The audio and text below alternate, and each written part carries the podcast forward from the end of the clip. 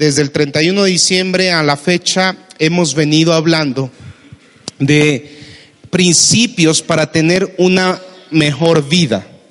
El 31 de diciembre hablábamos de cómo desechar aquellos malos pensamientos que por años nos han perseguido. Hace ocho días hablábamos de cómo desechar los malos hábitos o los hábitos pecaminosos. ¿Quién recuerda eso hace ocho días? ¿Sí?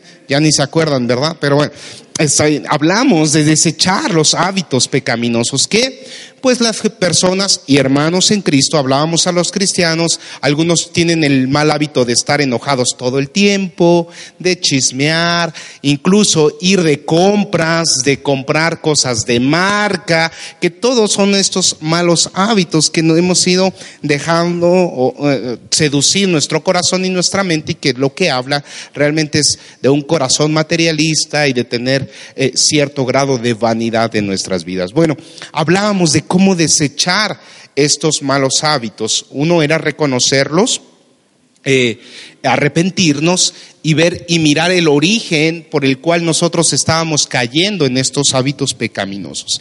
Yo hoy quiero hacer mención y, un poco concluir esta temática de, de una vida mejor en Cristo, hablando de la madurez espiritual. Porque no importa los años que usted tenga, no importa el tiempo que usted tenga de convertido a Cristo, no importa inclusive cuántas veces haya leído la Biblia o haya escuchado mensajes eh, para entender o saber si somos maduros espirituales. El tiempo en la madurez a veces no es un factor, ni la edad, ni el tiempo congregacional. La madurez espiritual se ve reflejado en nuestros frutos, en nuestros actos. Si usted puede mirar al de al lado, mira al de al lado, ¿lo ve maduro o inmaduro? Si usted lo ve canoso, dice, no, este es maduro. No, no necesariamente. Si usted lo ve pelón, dice, no, este es súper maduro. No, no necesariamente la madurez no tiene que ver ni con las canas también, y no tiene que ver ni por el tamaño, ni por las arrugas, ¿no? La madurez tiene que ver, otra vez voy a repetir, con los frutos. Los frutos. Y vamos a, ver lo que dice el apóstol Pablo, vamos a, a leer Primera de Corintios, capítulo 13, versículo 11. Vamos a identificar correctamente lo que significa ser maduro espiritual. Ahora, ¿usted considera que la madurez es importante? Yo le pregunto a las mujeres que están casadas, ¿su marido tiene actitudes infantiles en su matrimonio? No me conteste en voz alta, nada más, nada más piénselo. Y yo le preguntaría al marido también si su esposa eh, tiene actitudes infantiles de repente. No me conteste en voz alta, nada más piénselo. Y, seguramente usted dirá, sí.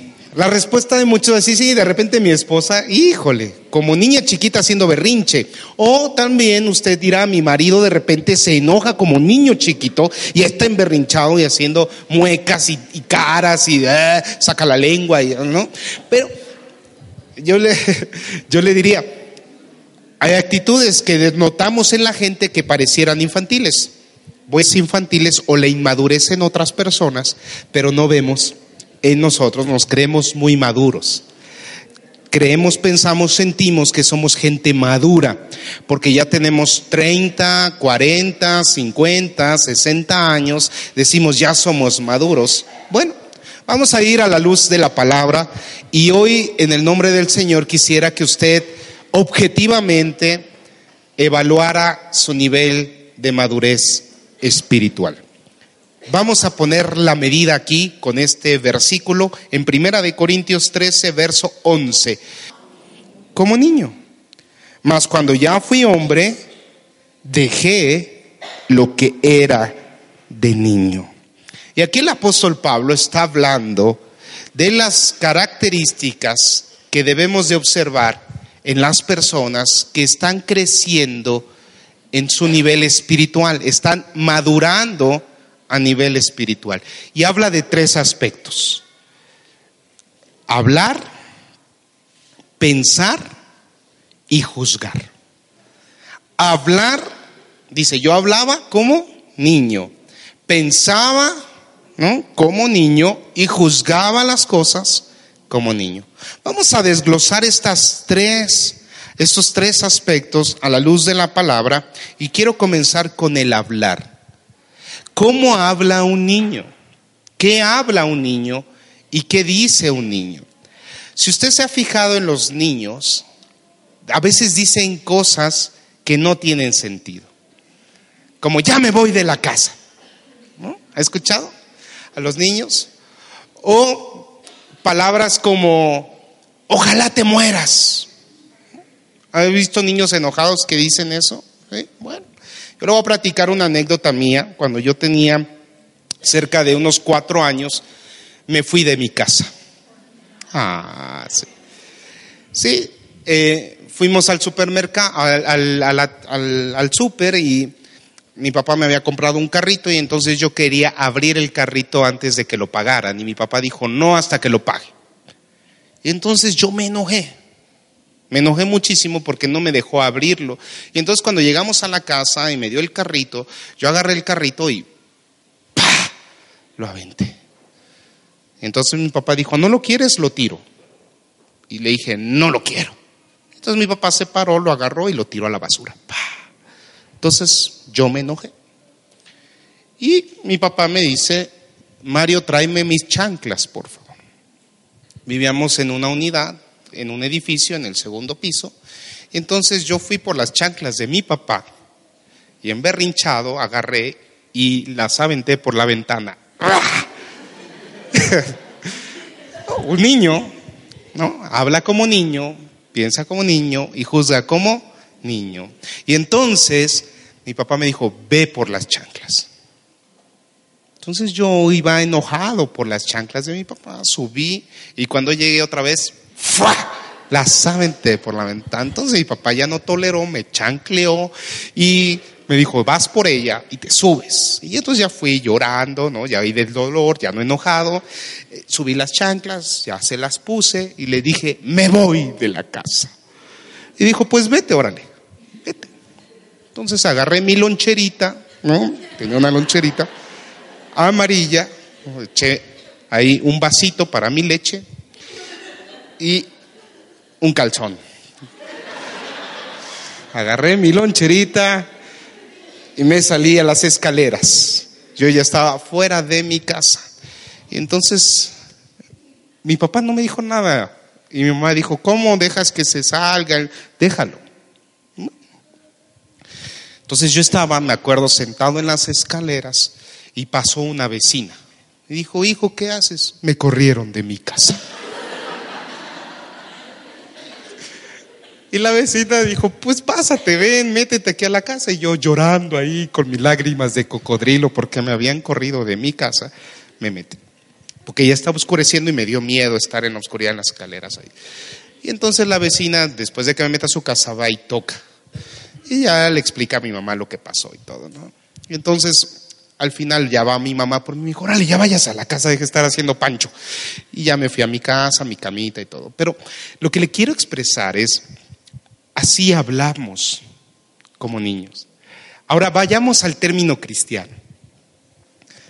A esta edad, a su edad, ¿cómo habla usted hoy? ¿Qué es lo que usted dice con, con su boca? Incluso cuando está enojado. ¿Todo lo que dice tiene sentido? ¿Realmente lo siente y lo piensa? ¿O a veces se arrepiente de las cosas que está diciendo o que dijo?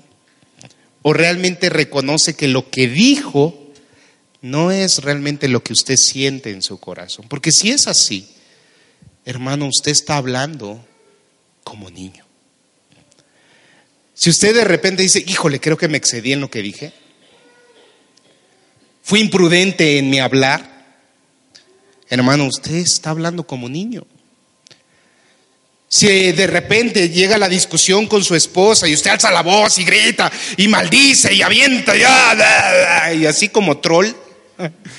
¿Cómo se llamaban estos que les echaban agua y se multiplicaban?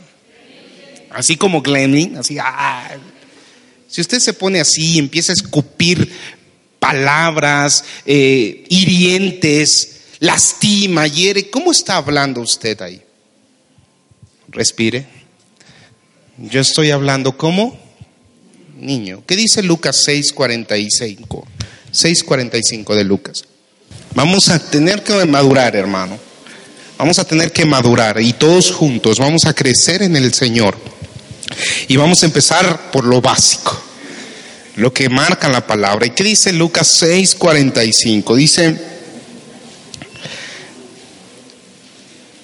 cuando lo tenga dígame amén, por favor. Ok. El hombre bueno, del buen tesoro de su corazón saca lo bueno. Y el hombre malo, del mal tesoro de su corazón saca lo malo. Porque de la abundancia del corazón habla la boca. ¿Cómo habla y qué habla? Usted tiene mucho sentido con lo que hay en su corazón, hermano. Si hay un corazón resentido, hay un corazón enojado, sus palabras ¿cómo van a ser? Violentas. ¿Quiere crecer espiritualmente? ¿Anhela ser mejor que antes? ¿Anhela ser más maduro que el año anterior? Comience hablando mejor. Ya no hable como niño. Si, si no tiene nada bueno que decir, hermano, yo se lo he enseñado acá, lo hemos escuchado, mejor no diga nada. Si lo que va a salir de su boca contra su esposa, contra sus hijos, no es edificante, mejor no lo diga. Porque lo único que va a generar es una lastimadura en el corazón de la persona que difícilmente si esa persona no es madura espiritualmente, se va a anidar y va a hacer que su corazón se vuelva contra ella misma, contra esa persona. Y en lugar de hacerle un bien a esa persona que ama, le estamos haciendo un mal. ¿Se ha fijado cómo de repente los niños van creciendo y hablan igual que los papás? Yo le pregunto a usted, ¿le gustaría que sus hijas o sus hijos hablaran igual que usted habla? Que discutieran como usted discute, que, que, que dijera las mismas malas palabras tal vez de repente o mentiras o, o argumentos que usted también hace hoy o hacía en algún momento, no. Cambiemos nuestra manera de hablar. Las palabras, hermano, expresan lo que hay en nuestro corazón. No lo digo yo, lo dice la escritura. Y si nuestro corazón es un corazón que está eh, hoy día fracturado, que está herido, sanemos el corazón. Pero entendamos que estamos en el hospital, que el corazón hoy no está listo, que está en terapia intensiva, que está en coma, que tenemos que cuidarlo. Y si yo reconozco, porque eso es parte de la madurez, y ahorita lo vamos a ver en, en el juzgar, si yo reconozco que no estoy bien, entonces ¿para qué me pongo a hablar? Si lo que va a salir de mi boca es sucio, si lo que va a salir de mi boca está lastimando, está ofendiendo, es, puro enojo, es ira, es contienda, es amargura, ¿para qué voy a hablar entonces? Yo sería inmaduro y estaría hablando como niño, porque estoy aflorando lo mal que me siento y no voy a arreglar nada así. El maduro no habla como niño. El maduro es prudente para hablar. El maduro habla lo bueno, no lo malo. Cuando Jesús se topa con Pedro, después de, de, la, de negarlo, Pedro le había prometido a Jesús ir con él hasta la muerte si era necesario. Y Pedro no cumplió con eso. Es más, me imagino a Jesús viéndolo cuando era capturado por, por, por, por, los judíos para llevarlo delante del gobernador me imagino viendo a Pedro, mirándolo a los ojos. ¿Cómo cree que se sentía Pedro ahí? Muy triste por haber fallado al Señor, pero ¿qué le dice Jesús cuando se lo topa? dice, Pedro, ¿me amas? No le dijo, ¿qué? ¿Monta tu promesa? ¿No que hasta la muerte? Mira, ya estoy vivo y coleando y tú Aquí. No, no, no fue reclamo. ¿Le reclamó Jesús a Pedro? No. ¿Y usted qué hace cuando le falla? Cuando alguien le queda mal. Cuando le defraudan. Cuando le prometen algo y no le cumplen. Eso sí yo lo veo en mis hijos. Si yo les prometo algo y no les cumplo, uh, no me la acabo. Y nos debes esto, papá, y nos debes esto, y nos debes aquello, y nos debes así me sacan la lista. Hablan como niños. Pero así somos los adultos. ¿Qué si alguien te, te queda mal? ¿Qué es lo que haces? ¿Qué es lo que hablas? Me gustaría que nuestro hablar en ese momento fuera, hermano, no te voy a reclamar que, que no hayas cumplido. ¿Te sientes en paz? Yo estoy en paz, punto. ¿Cuántos podrían hablar así? En una situación difícil. Respiremos, ¿eh? porque lo que voy a decir a continuación es importante. Cuando a Jesús le preguntan del divorcio, ¿qué dice Jesús? ¿Qué enseña Jesús? Dice, ciertamente Moisés permitió el divorcio por la dureza del corazón. Porque es tan duro el corazón del hombre que de la mujer que no perdonan. Y cuando hay un caso, cualquiera que sea violencia, infidelidad, lo que sea, que lleva a la ruptura, nuestro hablar, hablar debiera ser distinto. Claro que el corazón está herido y eso lo entiendo perfectamente. Pero el hablar, el hablar lo que es correcto, lo que es de Dios, es lo que va a, demostrar que realmente estamos perdonando y buscamos que Dios restaure. Pero cuando vivimos una crisis matrimonial y empezamos a hablar por hablar y hablar. Yo aprendí esto. Ese es el círculo del dolor. La gente cuando está lastimada, cuando está herida, recuerda como si eso hubiera acontecido hoy, aunque ya hayan pasado meses o años. Pero no va a salir de ese círculo hasta que no lo rompa con el círculo del perdón y que recuerde que ya lo perdonó y que está perdonando y que vive perdonando y que va a perdonar. Pero cuando tú perdonas, incluso tu hablar es distinto. Cuando tus papás te quedaron mal y hoy hablas con ellos, si tú eres maduro espiritual, tú, tu madurez no te va a llevar a reclamarles. Es que cuando ustedes, yo era chiquito, me dejaba. No, tu hablar hacia tus papás, hoy que ya has crecido, que has madurado, que has conocido del Señor, debiera ser de honra hacia tus papás. De bendición, de decirles, padres, yo los amo. Como hayan sido, hoy he entendido que gracias a que ustedes existieron, existo yo y los amo y los honro. Nuestro hablar no puede ser como el de los niños.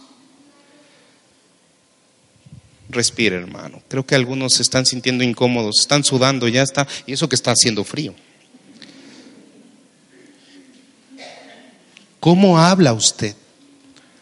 ¿Cuántas palabras de bien salen de su boca? ¿Y cuántas palabras de mal salen de su boca? Y mal no me refiero precisamente a groserías.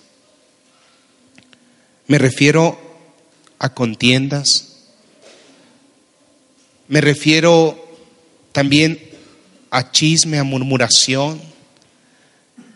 ¿Cuántas palabras de mal salen y cuántas palabras de bendición salen? Mida su nivel de madurez en su hablar. Pastor, yo real, realmente estoy enojado todo el tiempo y y estoy gritándole a todo mundo, a mi esposa, órale, apúrate, órale, hijos, y ya estoy así, como perro ladrón. Hermano, pues usted tiene un gran problema, está hablando como niño, hay que ver su corazón, hay que sanar esa herida, perdonar y empezar a tomar control, asumir la responsabilidad de que su hablar no depende de lo que hacen otras personas, sino de lo que usted quiere transmitir. Voy a repetirlo porque aquí muchos se pierden y dicen, es que Él me hizo enojar, es que Él me hace que yo le hable así, es que no me obedecen si yo no les hablo así. Hermano, tu hablar es tuyo. El maduro espiritual no le echa la culpa a nadie de su actuar. El maduro asume su responsabilidad. Y tu hablar, tu lengua, y si quieren leer todo el libro de Santiago, es tuyo. Es tu responsabilidad lo que sale de tu boca. No es provocado por nadie más. Y le voy a poner un ejemplo muy claro, Jesucristo. Cuando está siendo juzgado, ¿qué dice la escritura? Ni se defendió. No pronunció palabra y no salió palabra amarga, sucia de su corazón. Incluso cuando estaba en la cruz, en el hecho de muerte, sus palabras fueron, perdónalos, porque no saben lo que hacen. No dijo, consúmelos y ahora trae el juicio, mátalos a todos. Desgraciado, no dijo eso. Que si nosotros hubiéramos estado en la cruz, igual hubiéramos pedido eso. ¿ah? Justicia, Señor, justicia. Asume tu responsabilidad, hermano. Lo que sale de tu boca es cosa tuya. Dile al de al lado, lo que sale de tu boca es cosa tuya. Lo que sale de tu boca es cosa tuya. Así que no, no ande echando la culpa a otros de que usted habla así porque le provocan. No, no, no, hermano. Es su responsabilidad. Es tuya, nada más. ¿Quieres crecer madura, y madurar en el Señor? Empieza hablando diferente, hermano. Sana tu corazón, ponte a cuentas con Dios si es necesario, arrepiéntete de tus pecados, pide perdón, perdona para que de la, boca salgan pura palabra buena. Pero ya no sigas trayendo contaminación a tu casa con tus palabras. Es tu casa, es tu familia, son tus hijos. ¿Cómo van a crecer en un ambiente eh, de, de pura mala palabrería? Yo veo que todos acá se esfuerzan por tener sus casas saciadas. Digo, no he ido a sus casas, pero me imagino. Las barremos, las trapeamos, las sacudimos y estamos preocupados por cómo se ve la casa. ¿Y, y pues, por qué no se preocupa de la misma manera por cómo vive esa casa? Por cómo se habita en esa casa. Qué triste es de que usted llegue a su casa y sepa que va a haber pleito. Qué estrés que sepa que cuando abra la puerta va a haber gritos, sombrera. ¿Qué estrés? ¿Qué estrés que los niños prefieran estar con sus amigos en la calle que con sus papás, con sus hermanos? Qué triste, hermano. Que los hogares cristianos se viva así. Pero ¿de quién depende? De cada uno, hermano. Ahora, los hijos, no por ser más jóvenes, tienen que actuar como niños. Me encantaría ver que los jóvenes de esta iglesia fueran maduros y como Timoteo, ejemplo para los creyentes y que nadie tenga en poco su juventud, sino que se levantaran delante en su casa con sus papás y dijeran, papás, no discutamos, Perdóname mi rebeldía y perdóname por querer ir de fiesta, perdóname por querer andar con ese chavo todo feo, perdóname. Perdóname por estar en el celular tanto tiempo, perdóname. Es más, ya ayuno de celular 40 días. Ay, sí, ¿no? Para que veas, papá, que tú eres lo más importante. Y que cuando les digan no tienes permiso, ellos digan gracias papá y mamá por cuidarme tanto, gracias. Pura palabra buena de su boca. No de que, papá, ahorita vengo. Ya ni siquiera permiso piden. Y si el papá le dice, oye, pero ¿a dónde vas? ¿Qué te importa? ¿Qué? Me tienes que estar checando. ¿Qué No, así se ponen ya los adolescentes. Yo digo, ¿qué pasa? Si no puedes honrar a tu padre que lo estás viendo, que lo estás escuchando tangiblemente, ¿cómo pretendes honrar a Dios? ¿En qué cabeza cabe que lo vas a lograr hacer? Solo habla y muestra tu inmadurez. La forma en que hablas es inmadura. Respira, hermano. Me puse traje con tenis. Quería que se sintiera más a gusto usted. ¿Está de acuerdo conmigo? Nuestro hablar muestra nivel de madurez. ¿Cómo se siente usted cuando está discutiendo con una persona, pero la persona con la cual usted está discutiendo está calmada? Y le dice, estoy bien, estoy, no estoy de acuerdo, pero, creo que podemos llegar a una solución. ¿Cómo se siente usted cuando está, Ay, es que no? Y la otra persona le dice, está, está bien, y, y tienes razón por molestarte, pero vamos a llegar a un acuerdo. ¿Cómo se siente cuando usted hace eso? Uno dice, ay, creo que estoy exagerando. Creo que sí tiene solución esto y yo estoy acá todo alebrestado. Pero por la madurez de esa persona, porque dice la escritura que la blanda respuesta aplaca la ira. En serio. En alguna ocasión yo le conté que esto yo lo aprendí de, de un hermano en la fe nuevecito. Yo era muy peleonero, hermano, muy peleonero, muy peleonero. Y casi siempre mis partidos de fútbol acababan en una lucha campal. Pero fui controlando mi temperamento, mi manera de jugar era muy agresiva. Bueno, todavía es, ahí está Pablo que dice, todavía es medio agresivo, pero ya no me peleo, ya no soy tan bronco como antes. Y recuerdo que un, que un joven me dijo, oye, ¿no dice la palabra que si te pegan en una mejilla, pongas la otra? Y yo dije, sí, qué mal testimonio estoy dando. Y entonces en el siguiente partido, que otra vez iba a empezar la gresca. Yo me acordé de esas palabras y dije, no, no, va a ser diferente. Entonces el cuate que estaba enojado conmigo, estaba echándome bronca, en ese momento sentí que tenía que hacer algo diferente. Y le dije, ¿sabes qué? Yo enojado, ¿eh? ¿Sabes qué? Grítame más feo. Dime más groserías. Y el cuate se quedó así. Pero yo enojado le estaba diciendo eso. Está loco eso, ¿no? Entonces el chavo se me quedó y me dijo, así.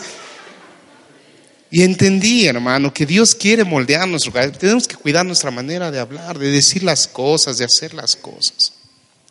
Y eso demuestra qué? Madurez. Porque para hablar bien se necesita dominio propio. Y la gente que tiene eh, madurez ha ejercitado el dominio propio y va a cuidar sus palabras. Antes de que salgan de mi boca, yo las refreno. Así como al caballo le ponen el freno, yo me detengo antes de decir algo que pueda herir, lastimar, que pueda ser destructivo para mi hijo, para mi esposa, para mi jefe, en el trabajo, para mis padres. Yo refreno esa lengua la detengo porque voy a, hablar diferente, porque yo quiero realmente agradar a Dios en mi hablar y la abundancia del corazón es un reflejo de mi habla. Yo tengo que cuidar lo que hablo. Dile al de lado, cuida lo que dices. Cuida lo que dices. Te voy a estar checando, dile. Te voy a grabar. Vamos a Primera de Corintios 2:16. Vamos al segundo atributo de la madurez que habla Pablo. Primera de Corintios 2.16. Porque ¿quién conoció la mente del Señor? ¿Quién la instruirá? Mas nosotros, nosotros tenemos la mente de Cristo. ¿Usted cree este versículo, hermano? ¿Qué significa tener la mente de Cristo? Que usted puede pensar en hacer en lo que es bueno, lo que es correcto, lo que es santo, lo que es puro. Pero mire lo que dice Romanos 8:5. Uno es que tengamos la capacidad de pensar lo bueno, lo correcto, lo recto, lo santo, lo puro, y otra cosa es lo que realmente pensamos. Y dice Romanos 8:5, porque los que son de la carne piensan en las cosas de la carne, pero los que son del Espíritu en las cosas del Espíritu. Porque el ocuparse de la carne es muerte, pero el ocuparse del Espíritu es vida y paz. Dice, yo pensaba como niño. ¿Cómo piensa un niño? ¿No se crea sus propias fantasías? ¿Sus propias historias? Y de repente, no, yo metí un gol de chilena y así, todo.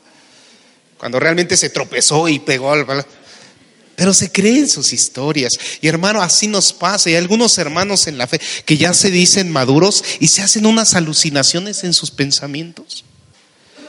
No, es que el pastor está triste. Porque yo veo que y pienso que, que el Señor se ha apartado de él. Y empiezan a pensar, así, estoy diciendo una desviación. Si usted ha pensado eso, no estoy triste, Dios está conmigo, ¿verdad? Pero pensamos, y así nos pasa, de repente con la esposa, con el esposo, ¿en qué estás pensando? Y tratas de adivinar el pensamiento del otro. Seguro estás pensando en otra cosa o en otra persona, o estás pensando hacerme daño. Y así alucinamos en nuestros los jóvenes, las jovencitas, los chavos, sus pensamientos se van, se van, se van. Porque son pensamientos que no están cautivos por el Señor. Y piensan mal. Tendemos a pensar lo malo. Incluso algunos en el pecado. Y ahí es donde nace el pecado. ¿En dónde? En el pensamiento empezamos a decir, híjole, pues portarse tantito mal no tiene nada malo. Una no es ninguna. Bueno, si ya lo hice una vez, ¿qué quita que lo haga dos veces? Nadie se enteró. Y entonces empezamos a pensar que es una forma de vivir liviana, ligera, pensamos que no trae consecuencias, porque eso hacen los niños, piensan que es una, una travesura, que no tiene nada de malo, piensan que saltarse un día una materia, una, no ir a la escuela es, es, es, es algo que todos hacen, que probar el cigarro no va a tener ninguna consecuencia, o irse a echar unas chelas con los amigos no va a pasar nada, piensan que no hay consecuencias. Piensan, así piensa el inmaduro. Pero otra vez, regresemos, la madurez espiritual es responsable de sus actos y no deja que sus pensamientos estén fuera de control, los limita, los cuida. Un teólogo señaló algún día que el diablo es como un pájaro que de repente viene y se para aquí en la cabeza. Y te puede poner una idea. El que es inmaduro deja que esos pensamientos se filtren a su vida, a su corazón. Tiene usted y yo la mente de Cristo, hermano. Pensemos lo bueno. Pensemos, y hay muchas cosas que a veces nos, nos perturban. Y somos como niños que cuando estábamos en la oscuridad veíamos fantasmas por todos lados. ¿No? Y a veces era la sombra o el reflejo de algo, y usted, no, es que vio una sombra entrar por la ventana, así. Porque usted es niño, piensa como niño, se imagina cosas, pero y de adultos nos pasa igual. Empezamos a, a ver cosas que no son. Y ahí empiezan los reclamos, es que tú ya no me amas. Pienso que ya no me amas porque ya no me tratas igual. Pienso que ya no te interesa o pienso, y entonces piensas, piensas, pero piensas lo malo. ¿Por qué no tener y atraer pensamientos buenos, cubrir nuestra mente de los malos pensamientos, de vestirnos con la armadura de Dios para apagar los dardos del enemigo con el escudo de la fe? Hermano, usted tiene las armas en el Señor. para derribar todo argumento que se levanta en contra de la existencia de Dios, inclusive pensar que Dios no me quiere, pensar que Dios no me escucha, pensar que Dios no me ama, pensar. Esos pensamientos, hermanos, son de niño inmaduro. El maduro sabe que Dios le deja vivir aflicciones y va a atravesar desiertos, pero Dios no lo abandona. Ese es el maduro que a pesar de sus emociones y de lo que está viendo sus ojos, él no abandona su fe. Su pensamiento está claro, está firmado en el conocer del Señor. No se deja llevar por sus malos pensamientos. No se deja llevar por su mal pensamiento, hermano. Cambiemos la manera en que pensamos. Esto es lo, lo vital, hermano.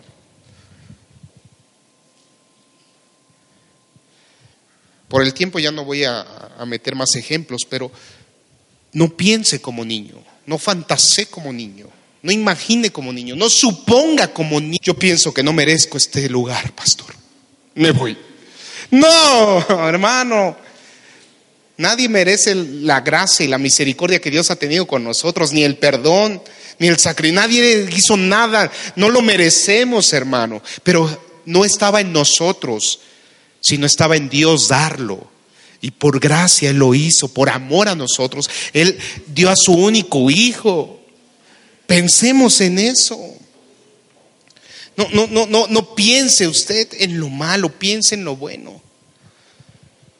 Eh, los malos pensamientos llevan a la gente a no servir en la iglesia, a no predicar el evangelio, sus malos pensamientos. Es que, ¿qué le voy a decir yo si ni nada? Eso piensa usted. Pero le he enseñado que con que hable y diga lo que Dios ha hecho en usted es suficiente para que la gente vea que Dios es poderoso. Claro. Cambie su manera de pensar, hermano. Dile de al lado, cambia tu manera de pensar. Cuida tu manera de pensar. Tienes la mente de Cristo. Piensa como Cristo. ¿Cuántos problemas nos ahorraríamos pensando como Cristo piensa, hermano? ¿Cuántos? La tercera, hermano, dice, yo juzgaba como niño.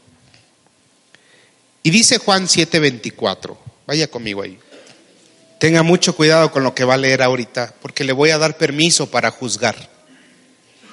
Porque la Biblia nos permite juzgar. Aunque a veces se ha dicho, no juzgues, ¿no? Pues sí, hay un apartado, una letra chiquita, que te da autorización a juzgar. Pero mira lo que dice, Juan 7:24, no juzguéis según las apariencias, sino juzgad con justo juicio. ¿Cómo juzgaban los niños? Y en el juzgar estoy eh, tratando de transmitir el hecho de que evaluamos situaciones o evaluamos personas cuando juzgamos. Señalamos o hacemos señalamientos cuando juzgamos. Sacamos conclusiones cuando juzgamos. Eso es juzgar. Dictas un veredicto cuando juzgas. Y cuando juzga como niño, la gente, cuando éramos niños, incluso por la apariencia, decíamos, ah, no, no me cae bien. Oye, ¿por qué no te cae bien si ni le hablas? Pues por eso. Porque no me cae bien. Y nos atrevemos, incluso ya de adultos, a seguir juzgando como niños. Ay, esa iglesia, la iglesia está mal. ¿Por qué está mal, hermano? Pues porque se ve que está mal. ¿Pero por qué se ve que está mal? Porque está mal. Ya está juzgando, ¿ah? Por lo que ve. Y dice la palabra, no juzgues, ¿por qué? Por las apariencias, sino con sano y con un juicio justo. El que es maduro espiritualmente no hace prejuicios, ni juzga mal, ni juzga por apariencia, sino realmente es justo en el juicio. No saca conclusiones predeterminadas de las personas, ni se predispone porque le dicen algo. O sea, si ha llegado gente y me ha dicho, pastor, ya no dejes que Isis ore, porque ora bien extraño. No es cierto eso. Sí es cierto, pero no te lo voy a decir. Guarda tu corazón. Pero yo no juzgo así, yo digo, mira, no juzgues por apariencias, tal vez te parece extraño su manera de orar de repente. Pero habla con ella, platica con ella, escucha su oración, escucha. Es más, que se encargue de la oración los martes. Así que si quiere venir a orar con Isis los martes, ¿a qué horas es? A las 5 de la tarde. Porque no hay que juzgar por apariencias, hermano, sino con un buen juicio, un juicio justo. Ya no está la persona que dijo hizo, y sí sé, así que por eso me sentí en libertad de decirlo. Pero si se agachó por ahí, alguien lo pensó en parte. Así somos. Y ya cristianos, y no digo eh, cristianos, son cristianos inmaduros. Cristianos que se les hace fácil señalar, decir cosas, y eso lo hacemos si lo llevamos a la casa, lo llevamos a los hijos y les estamos enseñando, y miran esas personas, se ven malas. Sí, claro que va a haber gente mala, hermano. Trigo y la cizaña crecen juntos, ¿no dice la escritura? Pero ¿quién va a hacer la separación? Dios, gloria a Dios, Dios, no nosotros. Así que si usted quiere juzgar, hágalo, pero hágalo con un juicio justo. Si usted quiere juzgar a una persona, realmente es porque conoce a esa persona. No venga a, decir o a juzgar a alguien sin conocerle. Yo ayer hablaba de esto con mi hermano, con Luis Adrián. Y yo le decía, Luis, tienes que cuidar tu manera de ser. Porque la gente cuando te mira, les caes bien gordo. Porque eres muy pesado, tu humor es muy negro. Y hasta en broma le decían, tendrías que traer un letrero que diga alerta. Joven pesado, irreverente. Ah, vanidoso. Yo no lo dije, bro. ¿eh? Vanidoso.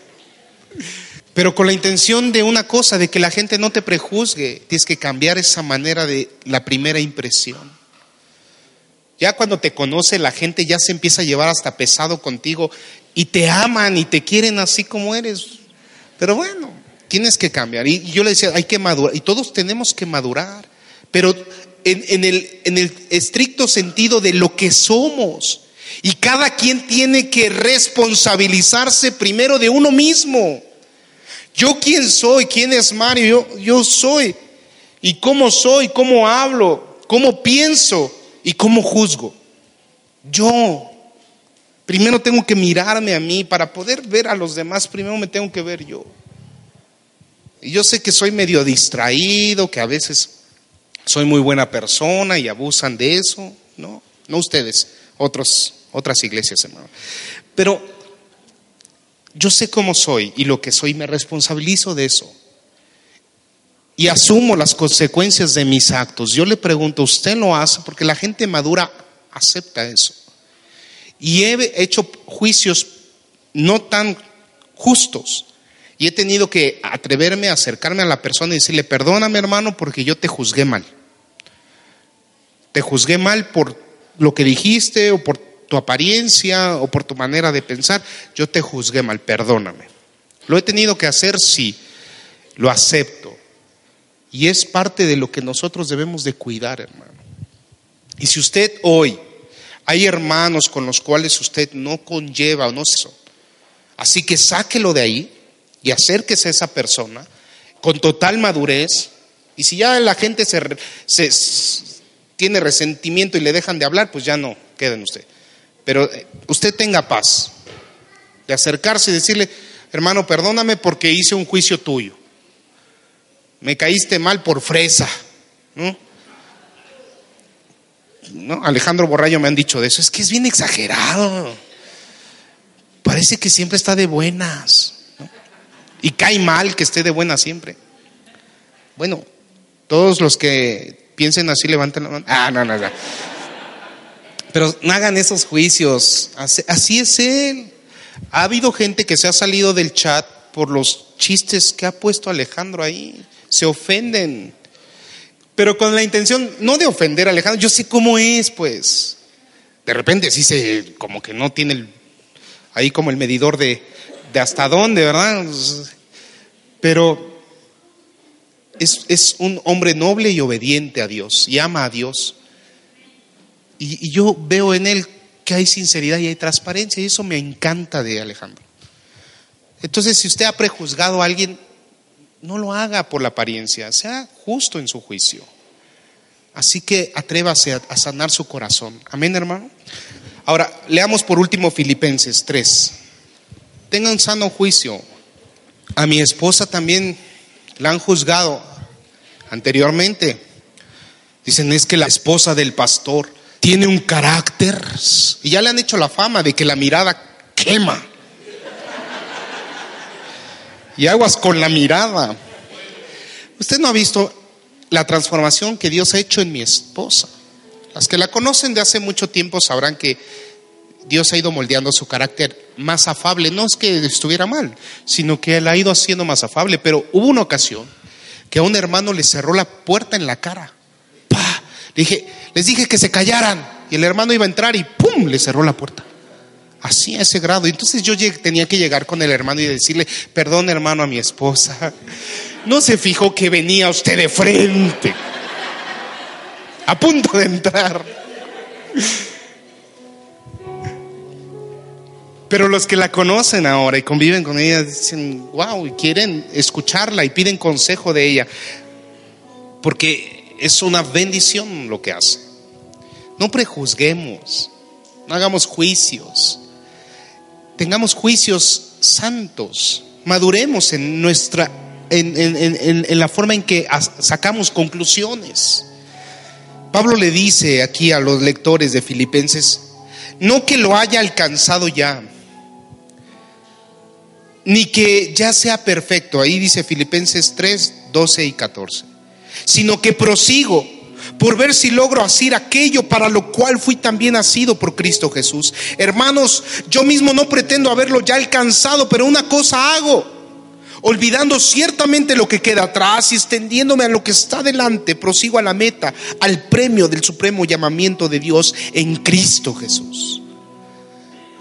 En otras palabras, no se los digo porque yo ya sea totalmente maduro, hermano sino porque todos los días, como el apóstol Pablo dice, estoy marchando y buscando ser mejor que ayer, hablar mejor que ayer, pensar mejor que ayer y juzgar mejor que ayer, porque quiero madurar en mi fe, quiero ser mejor hijo de Dios, pero no me quiero quedar siendo un niño toda la vida.